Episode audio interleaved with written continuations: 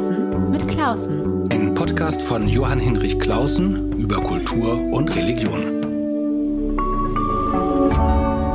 RevLab.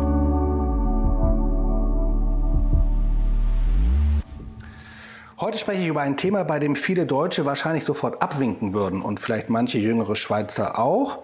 Aber das sollten die sich ein zweites Mal überlegen, denn ich spreche mit jemandem, der dazu anregt, neu über dieses vermeintlich überholte, peinliche, irgendwie schreckliche Thema nachzudenken, nämlich mit Enrico Brisser, Autor und im Hauptberuf Protokollchef des Deutschen Bundestages. Er hat ein Buch über, ja, die Nationalfahne geschrieben mit dem Titel Flagge zeigen, warum wir gerade jetzt Schwarz-Rot-Gold brauchen. Vielen Dank, dass Sie ja, zum Gespräch bereit sind. Sehr gerne, Herr Klausen. Wir haben ja auch viele ähm, Schweizer Zuhörer und mein Klischee, Grüezi wohl.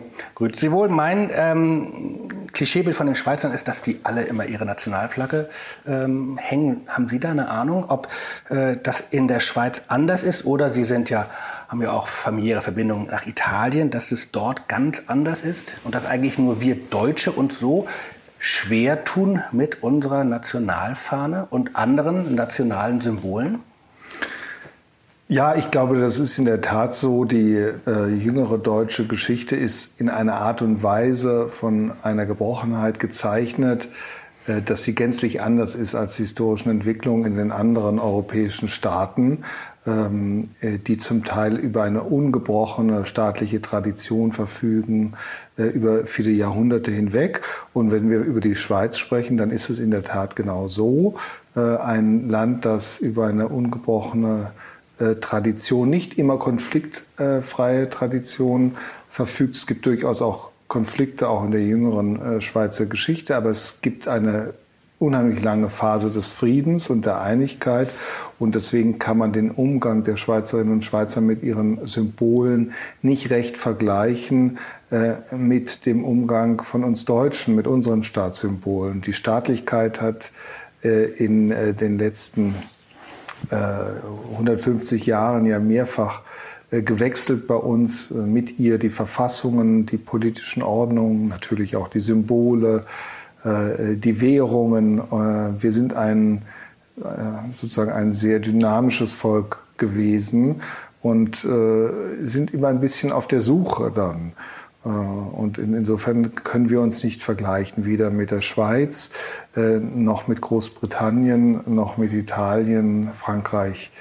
Das ist so, muss auch gar nicht so sein. Ich würde in meinem, also in meinem Buch rege ich auch nicht dazu an, die Usancen anderer Länder zu kopieren. Nee, nee, aber es ist ja interessant, dass äh, man an dem vermeintlich nebensächlichen Thema Flagge, was hängt da, äh, doch sehr präzise beschreiben kann, wie unterschiedliche nationale Geschichten, nationale Mentalitäten äh, gestrickt sind oder sich auch entwickeln. Ähm, und, aber wir machen jetzt nicht den großen äh, Rundumschlag und gehen bis nach Amerika und wieder zurück, sondern wir bleiben mal bei Ihrem Buch und äh, Ihren Beobachtungen und Einschätzungen zu äh, ja, uns Deutschen, unseren nationalen äh, Symbolen. Und der Ausgangspunkt für dieses Buch war ja aber ein persönliches Erlebnis. Und das ist, äh, als Sie das, wie Sie das erzählen im Buch, schwingt so ein bisschen Erschrecken mit, habe ich den Eindruck gehabt. Aber es ist nicht untypisch. Erzählen Sie doch mal kurz diese, diese Geschichte, damit wir wissen, warum Sie dieses Buch geschrieben haben. Ja, absolut. Ohne dieses Erlebnis, äh, wie Sie es ausdrücken, gäbe es das Buch in der Tat nicht.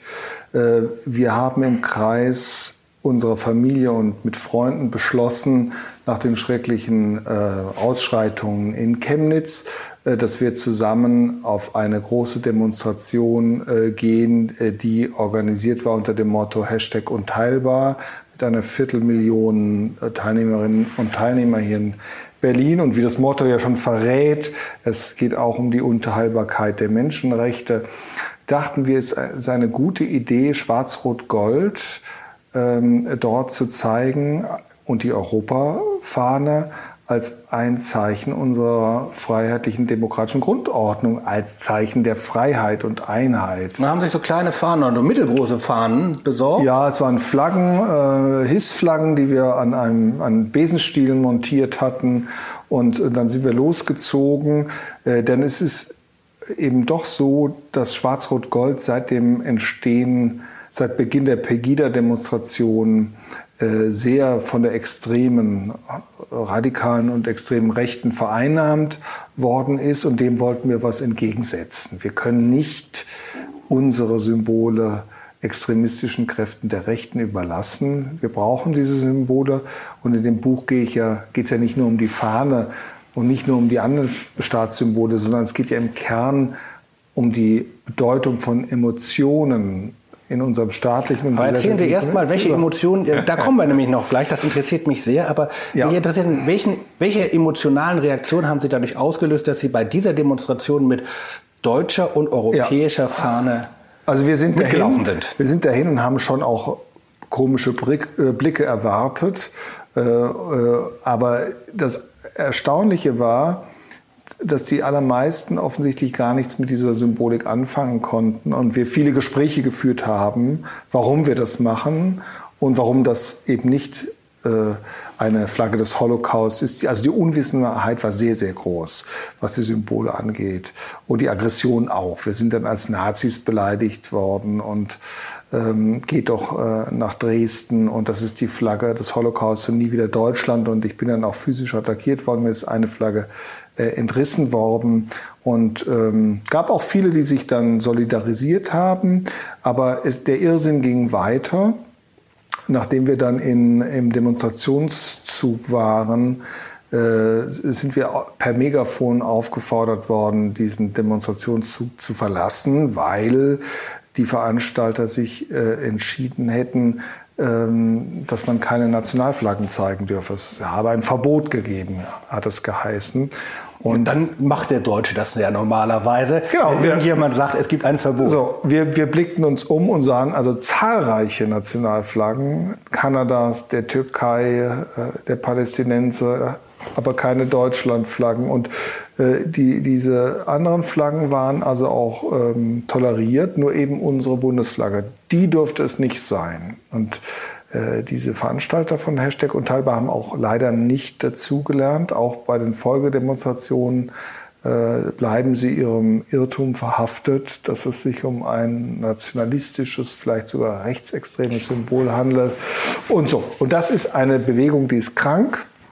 Und deswegen bin ich äh, der Frage nachgegangen, wie kam es eigentlich dazu? Äh, unser Verhältnis zu Schwarz-Rot-Gold war ja immer ein schwieriges in der Geschichte der Bundesrepublik, auch schon davor, Weimarer Republik. Ähm, und ich bin diesen Entwicklungen nachgegangen und das ist sehr interessant, denn 2006 äh, war ja die Fußballweltmeisterschaft in Deutschland zu Gast bei Freunden, die Welt zu Gast bei Freunden, eine Ausgelassenheit im Umgang mit, der, äh, mit den Bundesfarben und der Bundesflagge, die uns gar niemand zugetraut hätte. Und äh, es gab noch zwei Steigerungen in den Weltmeisterschaften danach in Südafrika und, und schließlich derjenigen, die wir dann gewonnen haben, 2014 ähm, im Juli. Und ähm, wenige Monate später, im Oktober 2014, beginnen die Pegida-Demonstrationen. Dieser Antisystemprotest, nicht nur in Dresden, sondern überall, wird immer radikaler und immer effektiver in den sozialen Medien ja. äh, dargestellt. Und seitdem beginnt eine schleichende Umdeutung unserer Farben im Netz, dass, dass zum Beispiel jüngere Leute, die in den letzten Jahren erst äh, ihre politische Bewusstseinsbildung erfahren haben, die haben ein verzerrtes Bild eben mitbekommen. Und interessanterweise gibt es auch kaum mehr Umfragen zu diesem Thema. Über Jahrzehnte hinweg hat äh, das Institut für äh, Demoskopie Allensbach Umfragen zu diesem Themenkreis durchgeführt und die enden just 2015, so dass wir auch also keinen richtigen empirischen Befund haben, obwohl das doch eine sehr spannende Frage wäre. Gucken wir gleich mal zwischen links und rechts. Ähm, vielleicht nochmal ein, ähm, weil das klein, einen kleinen Punkt zwischendurch. Sie haben Fußball angesprochen. In der Tat, ähm, was mir auffällt im Vergleich zu anderen Ländern, ist, dass wir in Deutschland eben doch eine sehr demilitarisierte Gesellschaft sind. Und natürlich haben Fahnen immer auch eine ganz wichtige Funktion in der militärischen Kultur oder der öffentlichen Darstellung. Und dann ist es vielleicht kein Zufall, dass eben Fußball-Weltmeisterschaft sozusagen die zivile Form sozusagen der, der ähm, kämpferischen Auseinandersetzung ist und das aber dann eben als Spiel geht. Ich bin sehr gespannt, wie es jetzt in der anstehenden Europameisterschaft sein wird. Ich habe noch mal kurz vorher geguckt. Die deutsche Nationalmannschaft tritt ja nicht mehr als Nationalmannschaft auf, sondern wird so gelabelt als die Mannschaft. Das ist normal, national schon weg. La Mannschaft. La Mannschaft. Und auch in den Farben gibt es beim DFB so ganz zart in so einem ja. Ring drumherum ein bisschen schwarz-rot-gold. Mhm. Und bei der Mannschaft ist, glaube ich, die Hauptfarbe so ein edles, Mercedes-mäßiges Gold. Ähm, insofern bin ich mal gespannt, was kommen wird. Die ähm, Farben der Trikots sind, sind ein wichtiger Indikator. Ich lege das im Buch auch im Einzelnen dar, wann das erste Mal äh, Schwarz-Rot-Gold ganz zart in homöopathischen Dosen auf deutschen Fußballnationalmannschaftstrikots vorhanden waren. Es war nämlich in der Tat immer eigentlich ein schwarz-weißes oder vielmehr weiß-schwarzes Trikot. Ähm, und jetzt gerade aktuell wird ja auch, äh, gibt es in Italien eine große Diskussion darüber, dass äh, die neuen Trainingsanzüge, ich glaube von Giorgio Armani entworfen, in einem hellblau sind. Und das finden, finden natürlich die Fans der Squadra Azzurra unerträglich, einen patriotischen Fehlgriff. Ja. Aber gehen wir erstmal, bevor wir auf die Rechten kommen, äh, doch nochmal zurück zu den Linken. Also, wenn, wenn man das jetzt mal so, so pauschal. pauschal sagen darf, aber ist ja wohl so. Ähm, also eine Identifikation äh, von Schwarz-Rot-Gold mit aggressivem Nationalismus, wenn nicht sogar Rechtsradikalismus. Ähm, dagegen hilft ja eigentlich nur ein bisschen historische Bildung. Wenn Sie mal kurz, wirklich nur kurz mal skizzieren, diese Hauptstationen, wie es eigentlich zu dieser Fahne und diesen Farben kam und was sie eigentlich bedeuten, dann sieht man ja einerseits, da steckt viel Freiheitsimpuls drin, aber es gibt das aggressive Moment ja auch. Also ich spreche lieber von radikalen und extremistischen Rechten. Von rechts spreche ich nicht, weil das äh, in der Tat so unbestimmt ist. Und das Gleiche gilt für die extremistische Linke. Wobei man einen wesentlichen Unterschied, glaube ich, sehen kann. Die Extremisten der Rechten versuchen, Symbole umzudeuten und zu, zu okkupieren. Und das gelingt ihnen besonders dann, wenn wir die Symbole nicht selbstbewusst nutzen und für uns reklamieren. Und das kann man auch historisch in eine Tradition stellen äh, des italienischen Faschismus und des deutschen Nationalsozialismus, während die extreme Linke die Symbole eher bekämpft und verächtlich macht. Ähm, äh, ich bin ja auf der Demonstration auch nicht von einem Rechtsextremisten angegriffen worden, sondern das war eher, Leute im Antifa-Look. Und, und dazwischen gibt es natürlich auch noch eine breite Schicht derjenigen, die nicht so genau wissen, wie ihr emotionales Verhältnis äh, zu diesen Symbolen ist. Und es geht ja nicht um die Sinnträger, sondern es geht um die Werte und die Ideen, die dahinter stehen. Also ist es eine Patriotismusdebatte, es ist eine Debatte darüber, ähm, wie es bestellt ist äh, um unsere nationale Identität. Wie halten wir es äh, mit dem, was man früher Vaterland nannte, in der heutigen Zeit? Und da biete ich den Begriff des Verfassungspatriotismus an, auf den ich dann später sicher noch im Einzelnen eingehen kann. Die historische Entwicklung von Schwarz-Rot-Gold ist eine sehr komplizierte, wie alles in der deutschen, jüngeren deutschen Geschichte. Äh, man kann äh, kurz darauf eingehen, dass Schwarz-Rot-Gold als Wappenfarben äh, schon im Mittelalter vorhanden waren. Da hatten sie aber keine richtige politische Bedeutung. Die kam wie immer erst nachdem das äh, französische Vorbild ja. äh, äh, vorhanden war. Also in der Hymne war es die Marseillaise und natürlich die französische Trikolore ist die Mutter aller politischen äh, Trikoloren. Die älteste ist es im Übrigen nicht, das ist ein, eine holländische Trikolore gewesen. Aber ganz groß war der Einfluss der französischen Revolution und der Trikolore auf die deutsche äh, Bewegung. Und äh, jetzt ganz kurz zusammengefasst sind es eben die Etappen ähm, des Wartburgfestes. Jena als Universitätsstadt hat einen ganz zentralen, ähm, eine ganz zentrale Bedeutung, die darin bestand, dass man Schwarz-Rot-Gold von den Schlachtfeldern der Befreiungskriege, ähm, wo sie die Uniformfarben des Lützowischen Freikorps waren, in die Aula brachte, in den universitären Bereich, der eine erste gesamtdeutsche sozusagen Burschenschaftsbewegung war.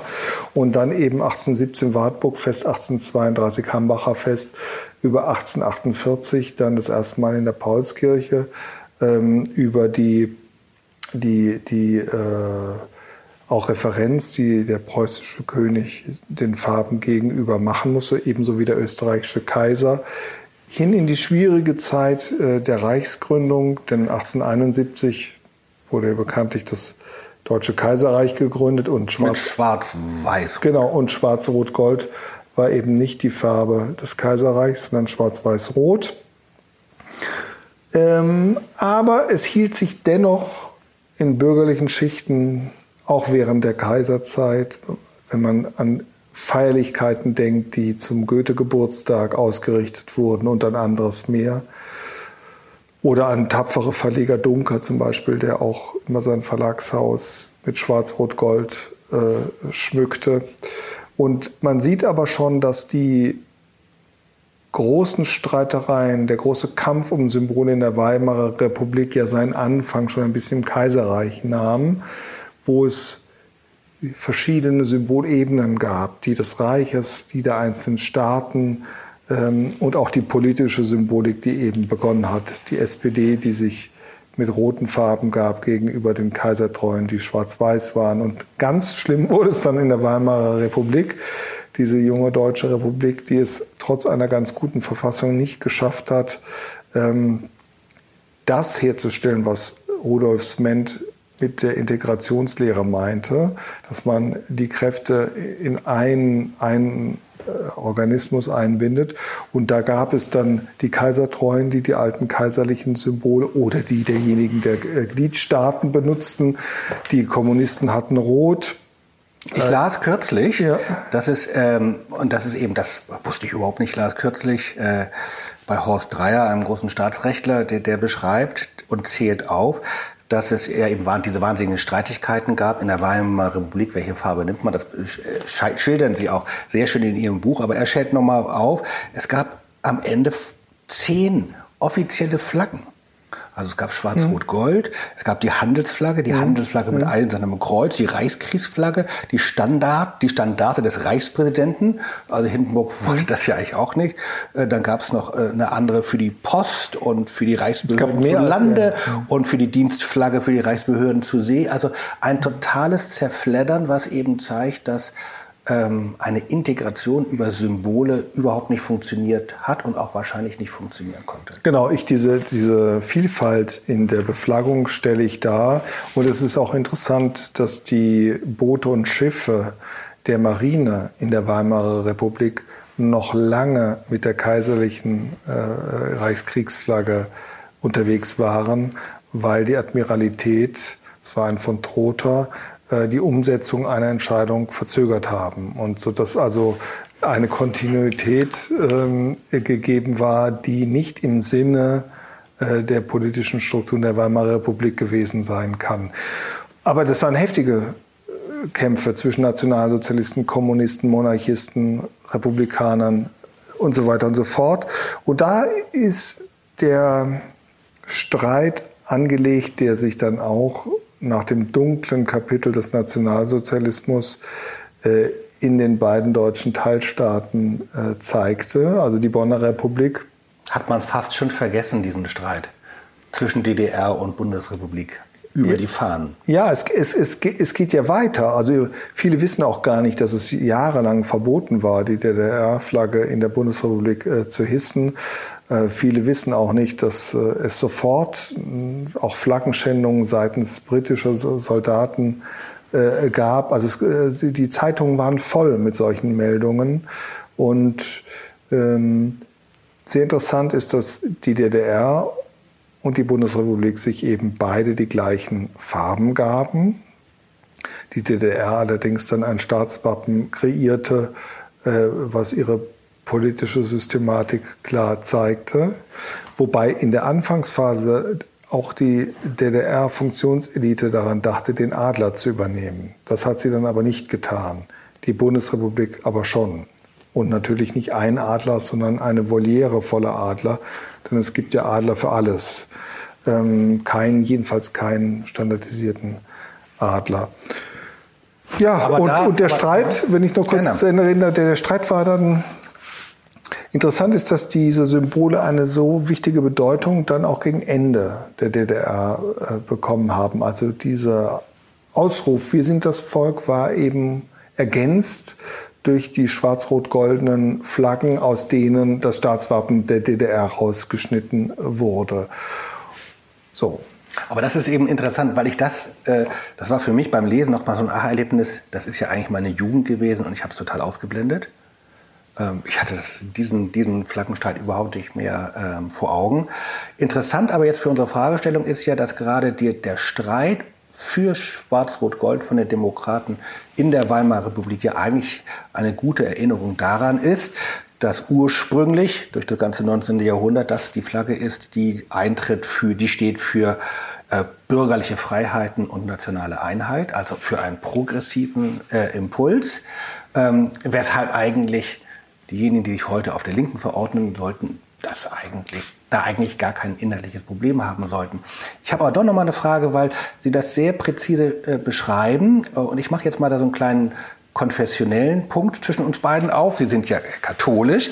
Ähm, so wie Sie es beschreiben, vollkommen zu Recht, ist ja die Schwarz-Rot-Gold und die damit verbundene Freiheitsbewegung im 19. Jahrhundert äh, zwar einerseits etwas Wunderbares, auf das man sich gerne bezieht, aber es gibt natürlich doch auch einen aggressiven Impuls, nämlich es ist ganz stark verbunden, Wartburgfest und so weiter, mit einem doch auch sich triumphalistisch und aggressiv gebärdenden Staatsprotestantismus, wo schon Katholiken eigentlich nicht so richtig gerne gesehen sind, von Juden mal ganz abgesehen, mhm. weshalb eben katholische Länder wie Bayern oder so ganz bewusst ihre eigenen Flaggen mhm. weiter ähm, äh, gepflegt haben. Sehen Sie da, also sehen Sie das Positive stärker oder doch auch nochmal, dass auch in diesem progressiven äh, ein aggressives Moment drin ist? Es war im Übrigen erst eine Einheitsbewegung und dann eine Freiheitsbewegung. Also der Freiheits- und Demokratiegedanke kam ja viel später, das ist klar.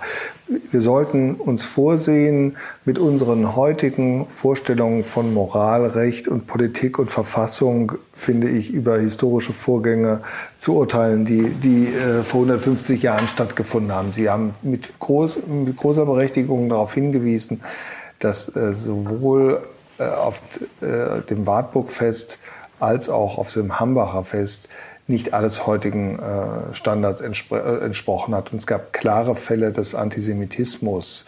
Das muss man benennen. Ähm, und natürlich auch von Franzosenfeindlichkeit Äußerungen. Andererseits gab es auch, wenn wir jetzt vom Hambacher Fest sprechen, gab es auch klare europäische Signale dass die bayerische Kultur weniger schwarz-rot-gold geprägt war als vielleicht andere, das ist unbestritten, dem gehe ich im Einzelnen nach. Da gibt es klare Wortmeldungen auch aus dem Parlamentarischen Rat. Und wenn Sie heute die Urlaubsdampfer auf den äh, bayerischen Seen anschauen, dann sehen Sie meistens auch weiß-blau und nicht schwarz-rot-gold, obwohl da auch schwarz-rot-gold äh, wehen müsste auf diesen Dampfern.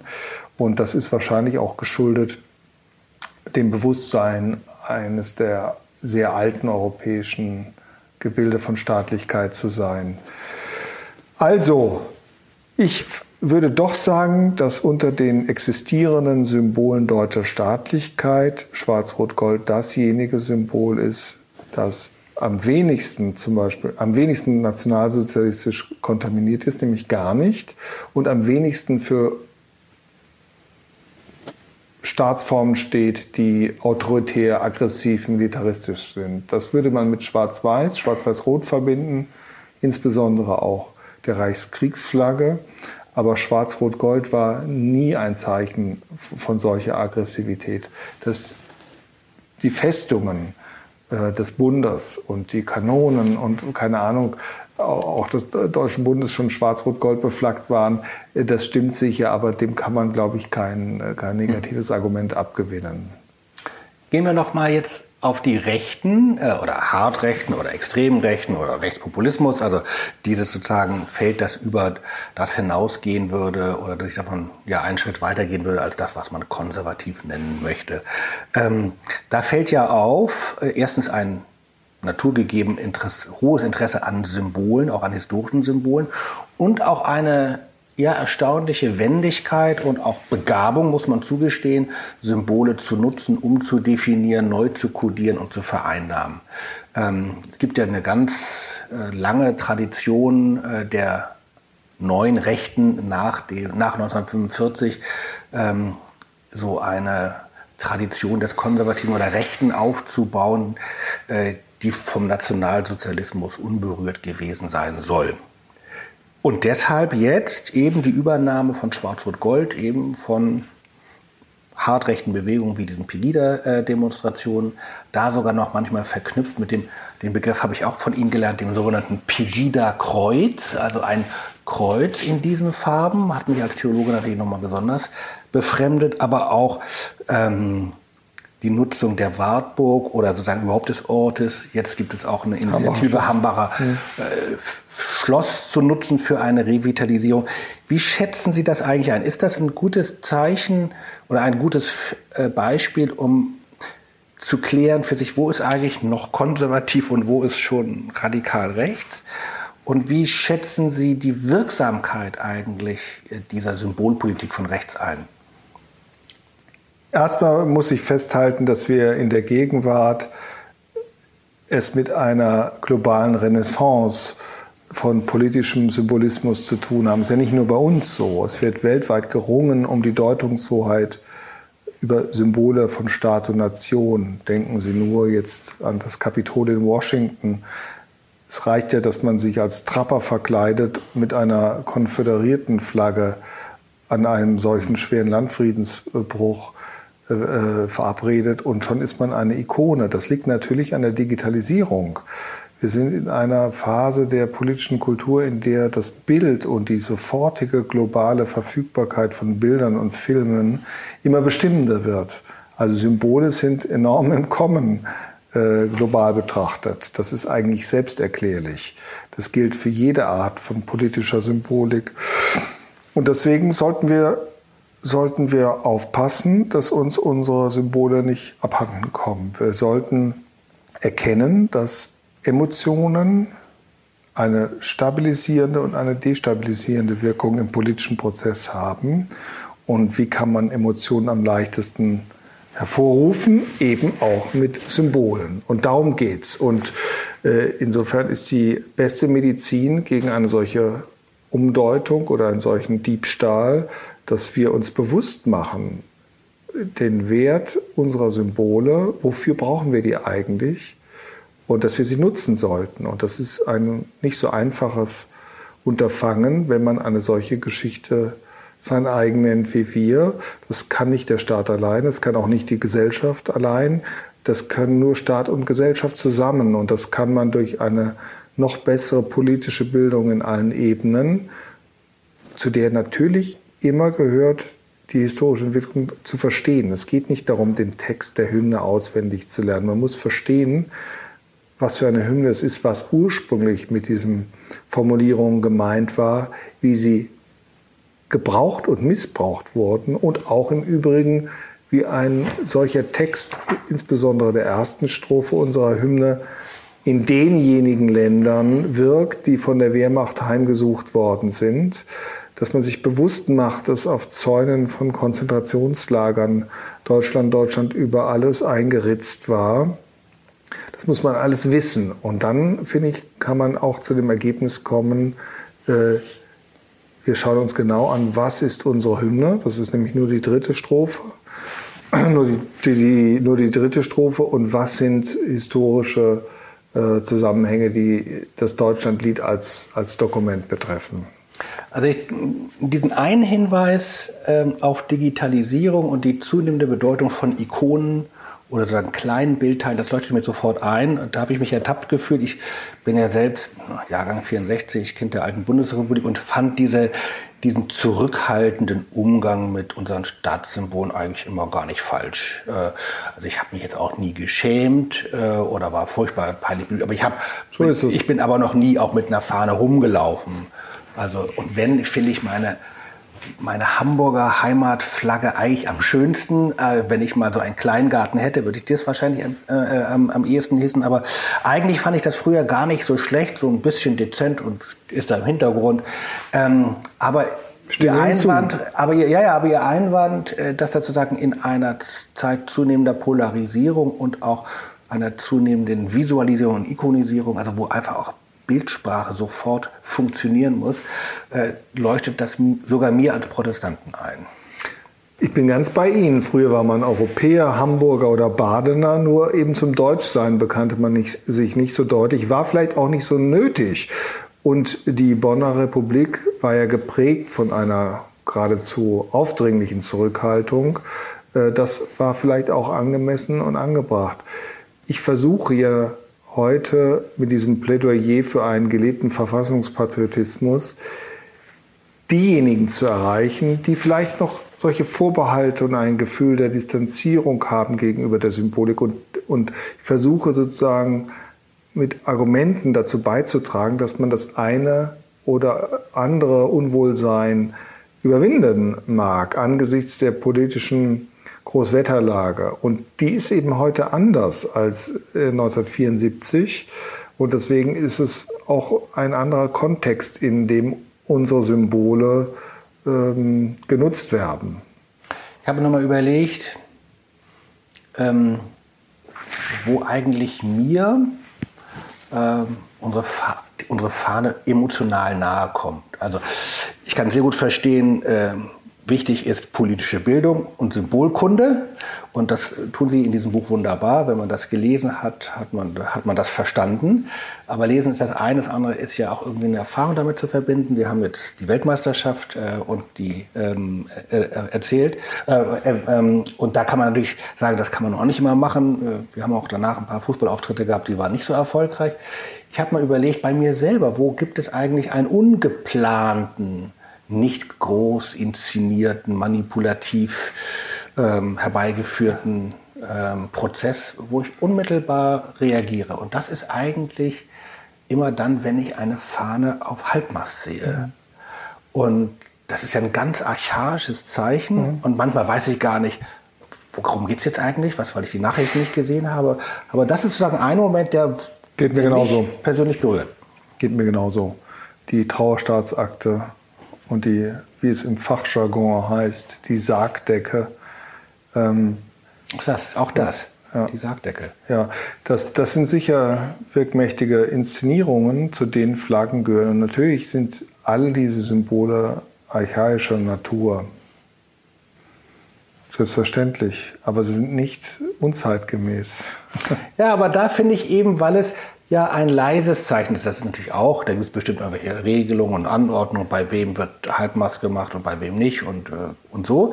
Äh, da gibt es ja bestimmt Regelungen, das kennen Sie besser. Aber ich finde, es ist ja keine aufdringliche Inszenierung, sondern es ist ein einfaches Zeichen.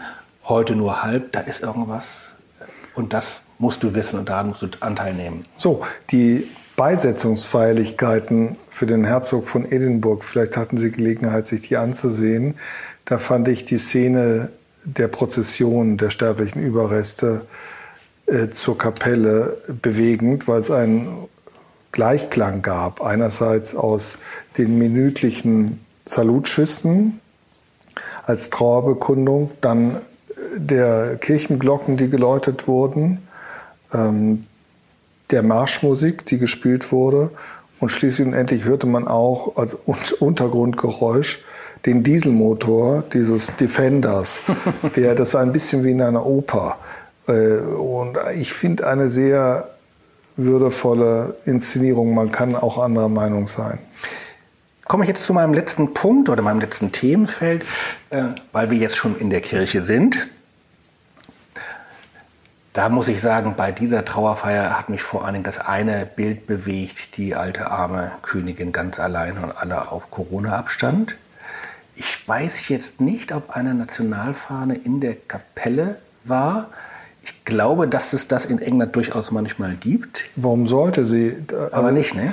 Nee, Nein, also meines Erachtens wäre hier nur die Standarte richtig am Platz und die war am Platz und zwar seine Standarte, okay.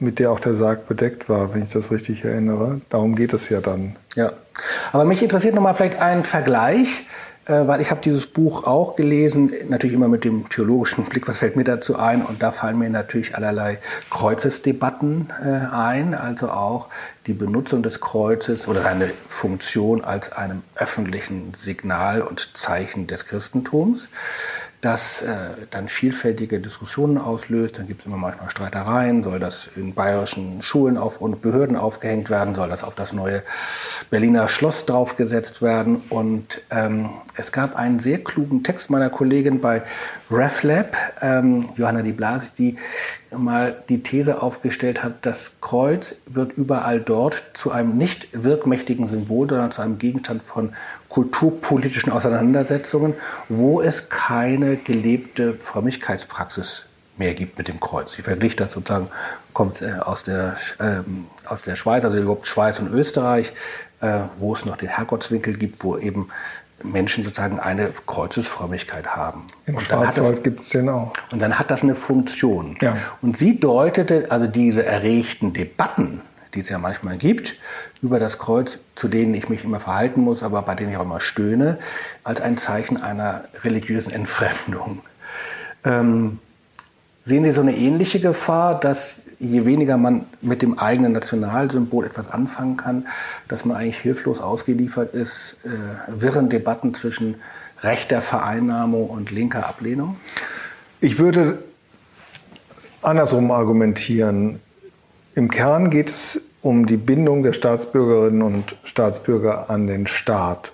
Und zwar heute, in der Globalisierung jetzt in der von der Globalisierung ihren Folgen geprägten Gegenwart. Und die, der Nationalstaat hat eben nicht ausgedient, wie in der Debatte der letzten Jahre immer wieder Leute behauptet haben, sondern er ist wichtiger denn je, um die Interessen und Rechte der Staatsbürgerinnen und Staatsbürger zu schützen. Das kann man ja in der Corona-Pandemie vielleicht noch mit einer größeren Deutlichkeit erkennen, als es davor der Fall war.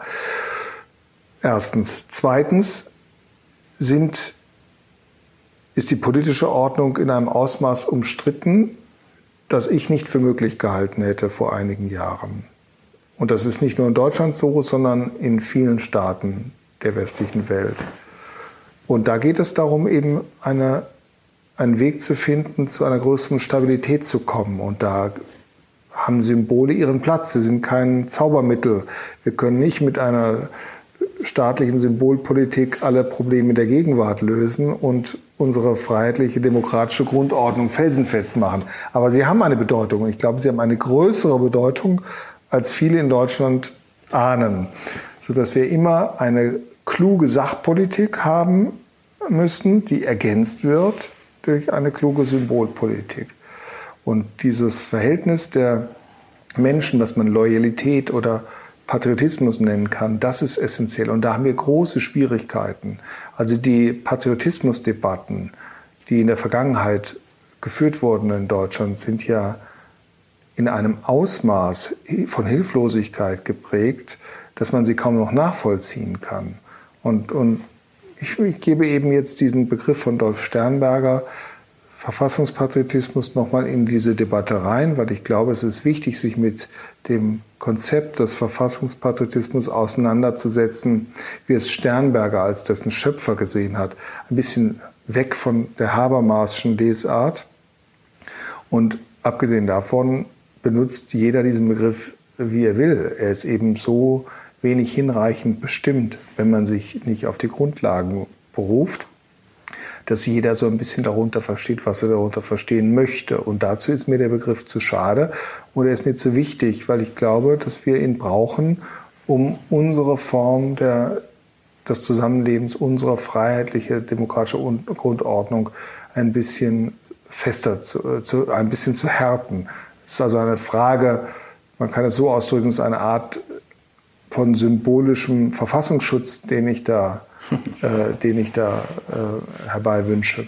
Ja, aber es ist äh, eben, Sie weisen auf eine kluge Weise darauf hin, dass es Identität schon irgendwie braucht, aber nicht als tribalistisches sich zusammenrotten unter einem blanken Symbol, sondern diese Fahne, die wir haben, hat einen bestimmten Inhalt. Sie steht für bestimmte Prinzipien, die in der Verfassung niedergelegt sind. Es ist sozusagen das Bild zur Verfassung. Natürlich, wir brauchen Identität. Gerade jetzt, die Identität ist Herausforderungen ausgesetzt. Einerseits durch, die, durch das, was Reckwitz äh, Gesellschaft der Singularitäten umschreibt, also den Zustand unserer Gesellschaftsformen äh, in dieser spätmodernen Phase, andererseits aber auch als einwanderungsbezogene Integration. Also Integration ist ein ganz wichtiger Bestandteil, glaube ich, für Stabilität unserer Verfassungsordnungen. Und dazu haben Sie einen schönen Beitrag geleistet mit Ihrem Buch Flagge zeigen, warum wir gerade jetzt Schwarz-Rot-Gold brauchen. Sehr lesenswert, sehr interessant, bildend und ähm, ich danke Ihnen ganz herzlich für dieses Gespräch. Sehr gerne geschehen. Tschüss und das nächste Mal wieder in zwei Wochen. Vielen Dank fürs Zuhören.